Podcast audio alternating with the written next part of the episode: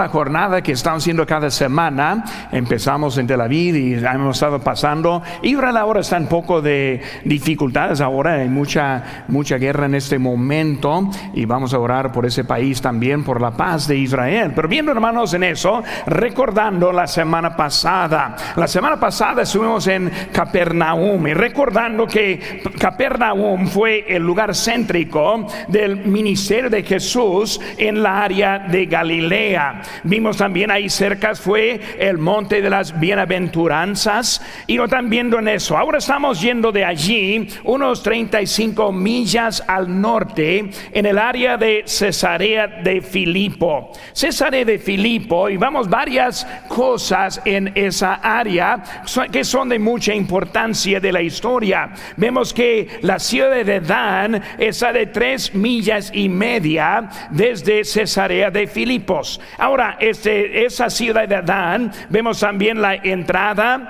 a la tierra prometida de Abraham. Y luego fue la carretera principal del oriente entrando a Israel. Esa puerta que vemos ahora, que estuvo ahí en ese tiempo. Y luego Abraham, cuando entró en la tierra prometida, por la sierra que separa Israel desde el este de oriente hasta entrando, esa fue la manera en que pasaron. Y luego con Herodes, él hizo una puerta y con esa puerta empezó a, cobrar impuestos. Yo creo que nuestro gobierno ha aprendido bien de los romanos, ¿verdad? De cómo cobrar impuestos sobre todo. Pero eso fue esa carretera. También vemos un modelo de cómo fue esa puerta en ese tiempo de Israel. También, hermanos, este, yo estoy delante de esa entrada donde Abraham estuvo allí luego entrando. Ahora también, hermanos, ese lugar de la casa de Micaín de jueces capítulo 18.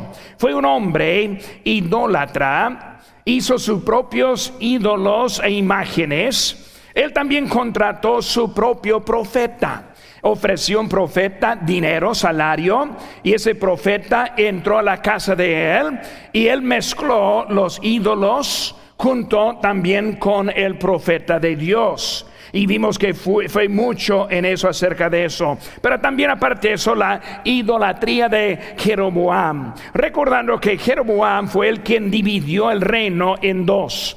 Roboam se quedó en Jerusalén y luego Jeroboam, este, él fue a dos lugares, Betel y Adán, y luego construyó dos templos en esos lugares. Él hizo dos becerros de oro para su adoración recordando de Moisés y el tiempo de eso, Roboam, digo, ese Jeroboam ahora está haciendo lo mismo. Aquí vemos las ruinas de su templo. También, hermanos, fue el templo de Acab y Jezabel, recordando de su idolatría en ese tiempo también. Cesarea de Filipo. En su ubicación vemos este que está al pie del monte Hermón. Este también es las, tiene las cabeceras del río Jordán, o sea, su comienzo. Y como vemos este, esta foto que está allí, el río ya está saliendo de, desde abajo de la tierra, es en manantiales que está ahora empezando en eso. La nieve se descongela del monte este Hermón y las aguas salen de una cueva de Cesarea de Filipo. Es un lugar también de adoración politeísta. Vemos que muchos dioses hay en ese lugar. Se ven los lugares de los dioses allí, carvados, escarbados en, el, en la peña que está allí. Eh, también es el lugar también conocido de los, de los lugares altos, que la Biblia hace mucha referencia acerca de esos lugares altos, en donde ellos estuvieron sirviendo, sirviendo a los este, ídolos en vez de Dios. Ahora, sobre el monte de Hermón, probablemente es la ubicación también de la transfiguración del Señor Jesucristo. Herodes, él construyó un templo de mármol para César Augusto también en ese lugar. En esta foto vemos arriba cómo estuvo en ese tiempo y lo abajo es cómo está en ese día. Los hijos de Herodes, Herodes Filipo, el segundo, él amplió ese lugar y luego también él lo llamó tras de él mismo y César, teniendo el nombre Cesarea Filipo. Es un lugar tranquilo y Cristo llevó a sus discípulos allí antes de la crucifixión. Y ahora vemos, hermanos, la escena en donde Cristo platica con Pedro. Aquí en nuestro texto, versículo 18, cuando él dijo, yo también te digo que tú eres Pedro, y sobre esta roca edificaré mi iglesia, y las puertas del Hades no prevalecerán contra ella. Cristo ahora está preparándose para ir a Jerusalén y luego también dar su vida. Él está hablando en este momento acerca de su iglesia.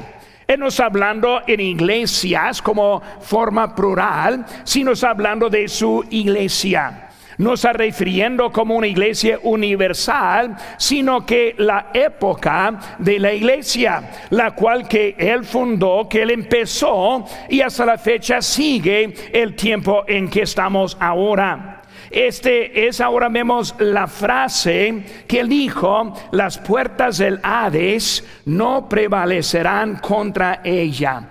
Ahora, cuando hablamos de las puertas del Hades, nosotros pensamos del infierno y las puertas del Hades, pero también vemos que ese lugar que están viendo aquí en la foto es está llamado también puertas del Hades es donde el agua salió. Fue un terremoto hace unos cientos de años que cambió el flujo del agua, pero en el tiempo de Cristo es donde salió las fuentes del río Jordán. Su creencia fue que sus dioses congeló, descongeló la nieve y luego de esa, ese abajo es donde saliendo y lo llamaron las puertas del Hades. Fueron los ídolos en control de ese lugar, según ellos. Y Cristo declarando que ni las puertas del Hades prevalecerán contra ella. Hermanos, vamos a estar viendo en esta mañana acerca de Cesarea de Filipo. Y quiero estar hablando, enseñando acerca de esa pregunta que Cristo está haciendo. ¿Quién dicen los hombres que el Hijo de Hombre es? Por eso esta mañana quiero traer un mensaje de esta pregunta y la quiero hacer también a ustedes en esta mañana. ¿Quién es Jesús? ¿Quién es Jesús en su vida? ¿En cuál nivel anda viviendo en ese día? Como vemos las respuestas diferentes de que también ellos dijeron. Por eso cuando hablamos de eso, hermanos, tenemos las notas en la mano y con una, una pluma puede llenar los espacios, pero estamos aprendiendo un poco en eso y lo aplicándolo también a nuestras vidas. Número uno, hermanos, ¿quién es Jesús? Primero es Dios, un desconocido. Dios un desconocido, un Dios allá, un Dios lejos, un Dios que jamás lo hemos visto, un Dios quien no tenemos comunicación, un Dios pero que vive allá y es desconocido de nosotros. Cuando hablamos de Él, hermanos, vamos a empezar a pensar primero, Dios el poderoso. Dios el poderoso. Obviamente Dios es poderoso. En Romanos 1:20 dice, porque las cosas invisibles de Él, su eterno poder y deidad, se hacen claramente visibles desde la creación del mundo, siendo entendidas por medio de las cosas hechas, de modo que no tienen excusa. El mundo no tiene excusa. Los paganos no tienen excusa. Los incrédulos no tienen excusa. Los ateos no tienen excusa. Porque nosotros vemos el poder de Dios. En esa semana yo estoy platicando con una señora y esa señora en la plática estuvimos hablando y me dio cuenta que no sabía nada de la Biblia. La verdad es que ella siempre ha sido un ateo pensando que nosotros, los creyentes, somos como fanáticos y viviendo algo de ilusiones en vez de la realidad. Ella me contó que nunca había platicado con alguien como yo, que ni siquiera conoce una persona como yo. Y e, yo empecé con ella desde la creación. Y le dije, ¿cómo es que un mundo con tanto, tanta organización, un planeta en que sostiene no evidencia de vida, sino vida en abundancia, un clima habitable, cuando vemos la inteligencia de los seres humanos, solo un tonto va a dejar al lado la creencia de la creación. Obviamente este mundo y este planeta viene con diseño. Está diciendo la Biblia que no hay excusa porque la evidencia es mucha.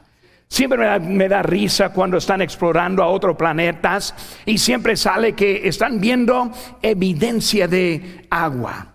Yo estoy viendo que nuestro planeta tiene como 75% cubierto por agua. No estamos buscando evidencia si la tenemos. Están buscando evidencia de algún tiempo de una, una, vida en forma sencilla. ¿no? Aquí tenemos vida pero en forma compleja. Hermanos, obviamente entendemos que hay un creador. Eso demuestra el poder de Dios. Lo que es, eh, lo que es visible demuestra lo que es invisible. Cuando hablamos de lo que vemos, entendemos que sí existe al quien no vemos, al quien no hablamos. Ahora un día viene el Señor por nosotros, pero en nuestros ojos no lo vemos, pero entendemos el poder que hay en eso. No es razonable creer en la evolución, no es razonable no creer en la creación. Hermano, vemos que es en eso, vemos la descripción de la persona que rechaza la existencia de Dios. Dice en Salmo 14.1, dice el necio en su corazón, no hay Dios. Con todo respeto, aunque parece que no hay, con todo cortés, quiero decirle que si no cree en Dios, la Biblia dice que es un necio. Es un necio. Es una palabra que no uso mucho yo a lo mejor nunca he dicho a alguien que es un necio, pero la Biblia sí lo dice. La Biblia está aclarando que hay un Dios. La ciencia indica que hay un diseñador, un creador. Por eso vemos, no es lógico poner su fe en casualidades, no es lógico no aceptar la evidencia. Dios nos muestra su poder en una forma clara. Dios está allí. Dice en 1 Corintios 1:27, sino que lo necio del mundo escogió Dios para avergonzar a los sabios y lo débil del mundo escogió Dios para avergonzar lo fuerte. Cuando vemos las universidades, cuando vemos los inteligentes, cuando vemos a los doctores, cuando vemos a todo lo que hay en este mundo diciendo que todo esto es de casualidad, nosotros aclaramos la verdad. Dios está demostrando lo que Él está diciendo. Solo Dios podría mostrar su poder de esa forma. Dios el poderoso. También vemos, hermano, Dios el, desconocido en el Dios del pasado. El Dios del pasado. ¿Quién es su Dios? ¿Quién es el Dios suyo? Para algunos es un Dios desconocido. Pero vimos ahora su poder, pero vemos también en ese momento el Dios del pasado. Hay algunos que sí creen en Dios, pero el Dios del pasado, el Dios desconocido personalmente. Un Dios de otro, pero no un Dios mío. Si creen en la creación, si creen en Abraham, Moisés, si creen en los apóstoles y Cristo, pero lo ven muy lejos. Se demuestra, hermanos, en la forma hace que algunos oran. ¿Cómo ora a nuestro Señor? Debe orar Padre nuestro. Bendito Padre celestial. No es Dios. Dios es un término del mundo, del Dios lejos. Para el creyente es el Dios cercas. Es mi Padre que está en los cielos. Es mi Padre que viene por mí. Es mi Padre que me extendió la salvación. Es mi Padre que yo conozco en mi corazón. Pero hay muchos lo ven muy lejos en eso. En vez de platicar con Cristo, vemos que están haciendo repeticiones. Dicen Mateo 6, 7, y orando no seis vanas repeticiones como los gentiles que piensan que por su palabrería serán oídos una repetición, una manera de rezar. Si alguien pone en su traductor, es la palabra oración en inglés, lo quieren traducir a la palabra rezar.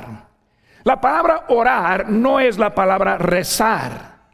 La palabra orar es la palabra platicar es con nuestro Señor cerca de nosotros. No el Señor Dios que está lejos de nosotros. No es el Dios del pasado que ha hecho milagros, que ha hecho mucho, que creó este mundo, sino mi Padre de, de mí ahora, de mi momento, ahora mismo. Su vida con Dios es más bien como una presentación en vez de una realidad. Y lo vemos aquí en Mateo 6:5. Y cuando ores, no, no seas como los hipócritas, porque ellos aman el orar en pie en las sinagogas y en las esquinas de las calles para ser vistos de los hombres. Es una presentación en vez de una realidad. Vimos, ellos viven como que Dios estuviera este, allá en vez de acá. Vemos hermanos en Lucas 17 preguntando por los fariseos cuando habían de venir el reino de Dios. Les respondió y dijo, el reino de Dios no vendrá con advertencia, ni dirán, helo aquí o helo allá, porque aquí el reino está en vosotros. El reino de nuestro Dios. No es el Dios allá. No es el Dios desconocido para el creyente. Es el Dios que está con nosotros. Su reino está en nosotros.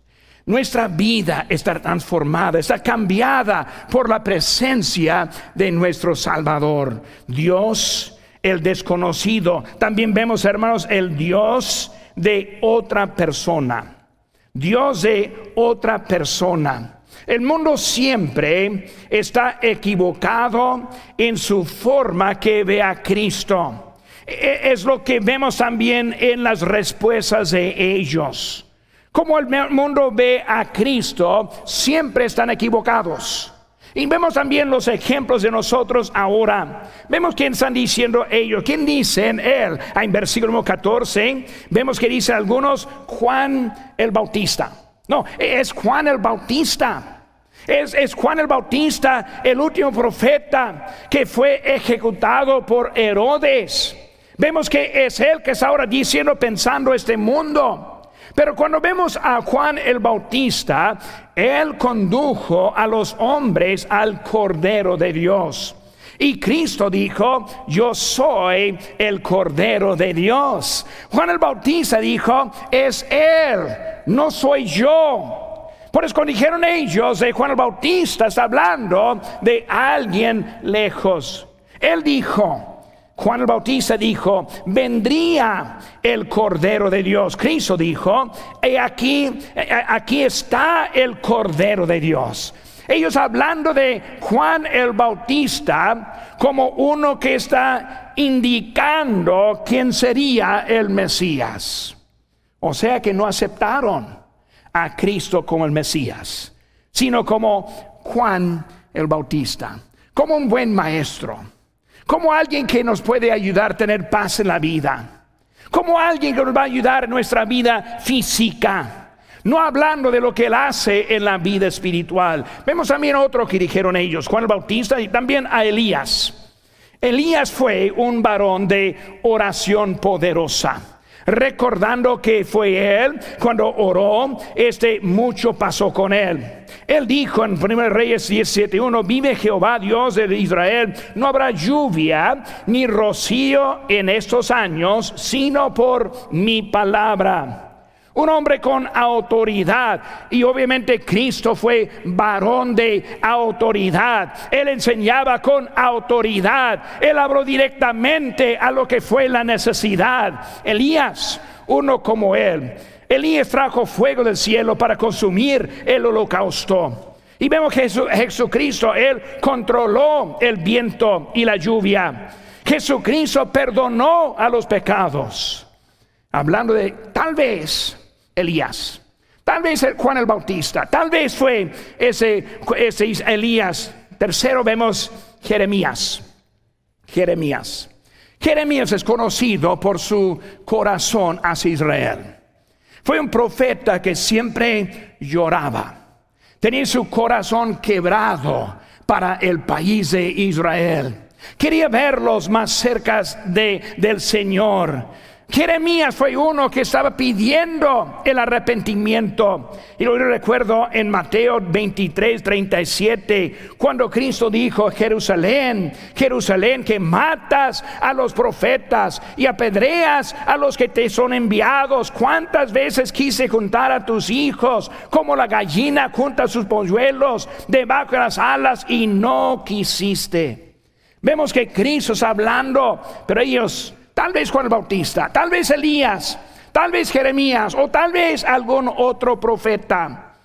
Esos no, pero tal vez otro más. Vemos, hermanos, como Cristo, Él obra en la vida de otro. Y están viendo ellos que siempre obra, pero en algún otro. Algún pastor, un evangelista, un héroe de la fe en los tiempos pasados. Sí, vemos como Cristo ha hecho mucho allá, pero conmigo es diferente. No vemos a Cristo como el que tiene poder en su vida personal, no de otro, no de la historia, no del pasado, sino con su vida en este momento. Vemos, hermanos, que quién es Jesús pues vimos que Dios el desconocido. Número dos, hermanos. Vemos quién es Jesús. Dios el dador de dones. Dios el dador de dones. El Dios que suple su necesidad. Ahora la Biblia nos habla claramente que si Dios suple, nuestro Señor suple. Él tiene cuidado de nosotros, pero hay algunos que simplemente lo ven si fuera un tipo de Santa Claus. Está viendo que Él está dispuesto a dar lo que queramos y no esperar nada de nosotros. Simplemente quiere cumplir nuestra necesidad y siempre hablamos de físicamente o económicamente algunas posesiones y nunca hablando y refiriendo al espiritual. Hermanos, Él viene para bendecirnos, pero viene para bendecirnos y también dejarnos diferentes. Nuestro Señor es diferente en 2 Corintios 5, 16, de modo que si alguno está en Cristo, nueva criatura es. Las cosas viejas pasaron y aquí todas son hechas nuevas. Algunos ven a Jesús como el Mesías.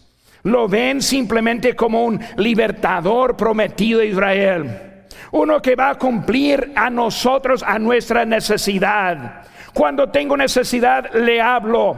Cuando me falta algo, o más bien algo que yo mismo no puedo suplir, yo pienso en Jesús. Oramos cuando estamos en necesidad. Oramos cuando hay falta en nuestras vidas, como si fuera un tipo dando dones, regalos, bendiciendo, y así es su Dios mágico con la vara y en la mano, listo para darnos lo que nosotros queremos. ¿Quién es tu Jesús? ¿Quién es tu Jesús? Vemos también el creyente necio. El creyente necio. No entender lo que Cristo le ofrece. Si entendemos que Él ofrece la vida eterna, pero también dice Emmanuel, Dios con nosotros, el verbo de Dios, la palabra de Dios. Vemos hermanos como Pedro en Lucas 5:11 dice, cuando trajeron a tierras barcas, dejando todo, le siguieron. ¿Qué dejó Pedro en ese momento? Dejó la misma bendición de Jesús. Dejó los peces que sacaron en ese momento. Dejaron todo porque entendió quién fue el Señor Jesús. ¿Quién es Jesús? A usted en esta mañana, ¿quién es el Señor Jesucristo? Número tres, hermanos, vemos. ¿Quién es Jesús? Él es la roca declarada. Él es la roca declarada. Él está hablando en versículo 18, yo también te digo que tú eres Pedro y sobre esta roca edificaré mi iglesia cuando hablamos de esta roca, hay algunos que piensan que esta roca se refiere a Pedro, como Pedro también, su nombre es Cefas, que significa roca también. Pero cuando uno ve las palabras en griego, va a ver que son dos palabras distintas que están refiriendo a los dos. Con Pedro vemos la palabra Petros. Y esa palabra Petro significa un pedazo de una roca, de una piedra. Refiere a algo pequeño. Pero cuando se habla de Cristo sobre esta roca, es otra palabra que es Petra. Y esa palabra refiere a una piedra, una roca, algo sólido, un ancla, algo para establecer, es algo diferente. Pedro no fue esa roca, sino que el mismo Cristo fue esa roca. Sobre esta roca, dijo Cristo. No esa, sino esta. No esa como Él, sino esta sobre como yo. Él siendo esta roca que está refiriendo. Vemos hermanos en eso, es el fundamento de la iglesia sobre esta roca, el fundamento, la roca profetizado. En Salmo 118, 22 dice, la piedra que desecharon los edificadores ha venido a ser cabeza de ángulo. Es esta roca establecida, es esta roca sobre todo está puesto. Yo recuerdo cuando yo construí mi primer templo en este edificio de, la iglesia en Guerrero, Chihuahua.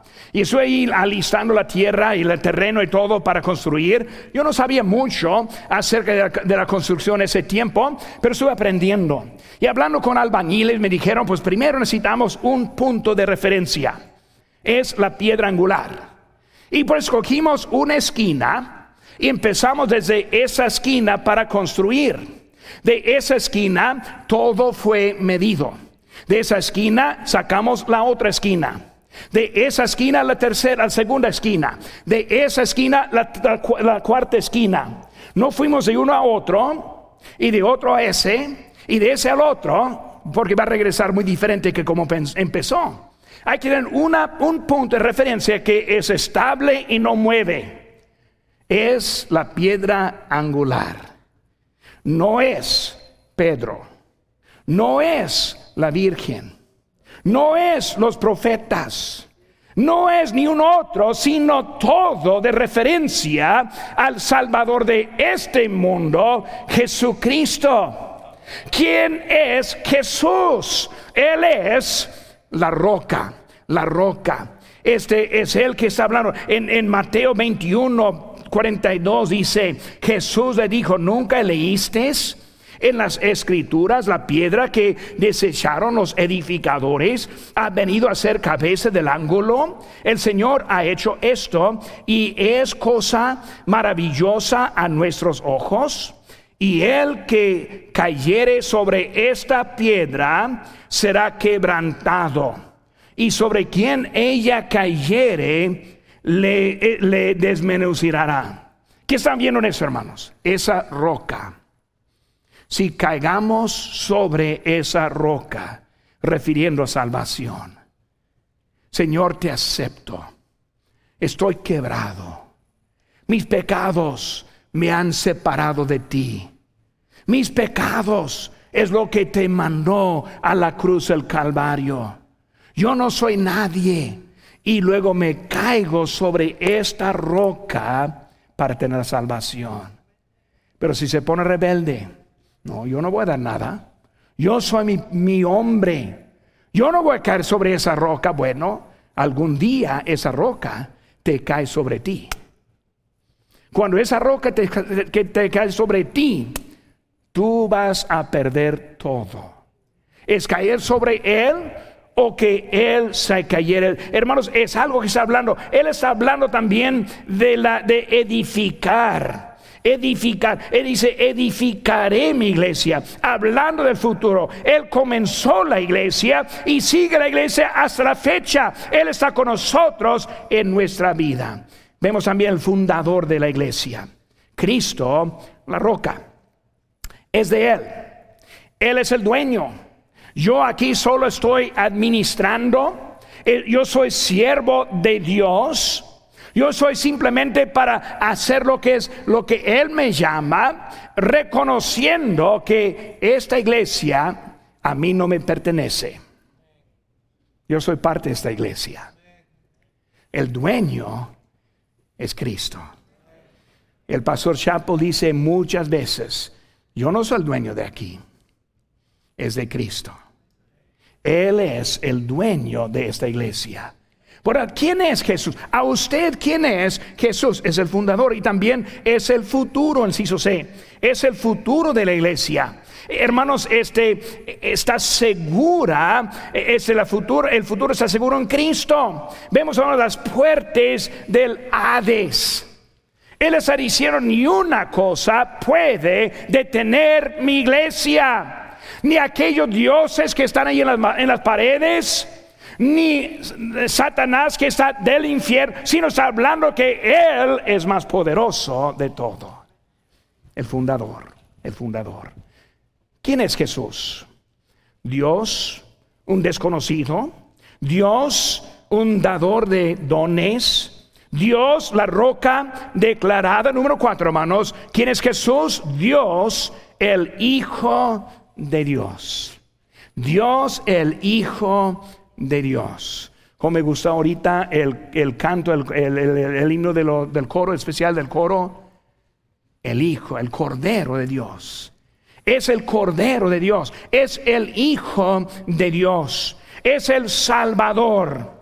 Él vino para rescatarnos. En 1 Timoteo 2, el cual quiere que todos los hombres sean salvos y vengan al conocimiento de la verdad, porque hay un solo Dios y un solo mediador entre Dios y los hombres, Jesucristo hombre, el cual se dio a sí mismo en rescate por todos, de lo cual se dio testimonio a su debido tiempo. Amigo mío que tal vez no ha puesto su fe en Cristo, Él quiere salvarle. Él vino para darle la salvación. Él vino para transformar nuestra vida. No ser el Dios de allá, sino ser su Padre desde este momento en adelante. Es el Hijo de Dios, el Cordero de Dios. Vemos vino para buscarnos en Lucas 19:10, porque el Hijo del Hombre vino a buscar y a salvar a lo que se había perdido. Si alguien dice, pues yo no tengo necesidad, yo no soy un pecador, yo no necesito a Cristo, esa roca, si no caigas sobre ella, te cae sobre ti en el futuro. Él está aquí queriendo salvarle, queriendo repartir y compartir la salvación eterna. Él quiere cambiar su vida. Él no quiere ser un Dios desconocido allá, sino un Dios cercano, en que podemos orar y que Él nos cuida, que nos proteja, que nos llevará al cielo algún día. Es el Dios que estamos hablando en ese momento. El Salvador y el Señor. El Señor significa, es Él quien me manda. Significa, es Él quien está en control de mi vida. Significa que yo voy a hacer lo que Él me dice, no lo que yo digo. es mi Señor es mi Señor. Vemos, hermanos, la separación que tenemos en Romanos 3:23 dice, por cuanto todos pecaron y están destituidos de la gloria de Dios. Si no ha llegado a esa roca, el Hijo de Dios, el Cordero de Dios, está separado en este momento de Dios. ¿Por qué? Por ese pecado. Ya tengo tres semanas en los miércoles predicando sobre el pecado como ese pecado ha manchado y ha hecho difícil esta vida.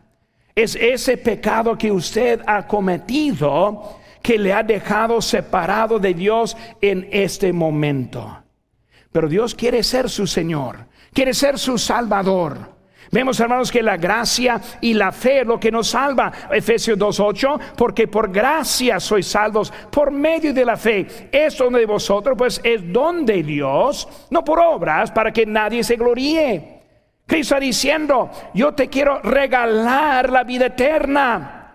No está basada en tu conducta, sino está basada en mi justicia está compartida por mi sacrificio en la cruz del Calvario. Por resucitar de la muerte, ahora puede tener la vida eterna. Está ofrecida en esta mañana. Fácilmente la puede recibir. Vemos, hermanos, también es la manera que somos salvos. Que si confesares con tu boca que Jesús es el Señor y creyeres en tu corazón que Dios le levantó de los muertos, serás salvo. ¿Quién es Jesús? A usted en este momento, ¿quién es Jesús? ¿Es el Dios desconocido? ¿Es el Dios que ahora quiere hacer una relación con usted? ¿Es el Hijo de Dios? ¿Es la roca? Es el Salvador, ¿quién es? Jesús.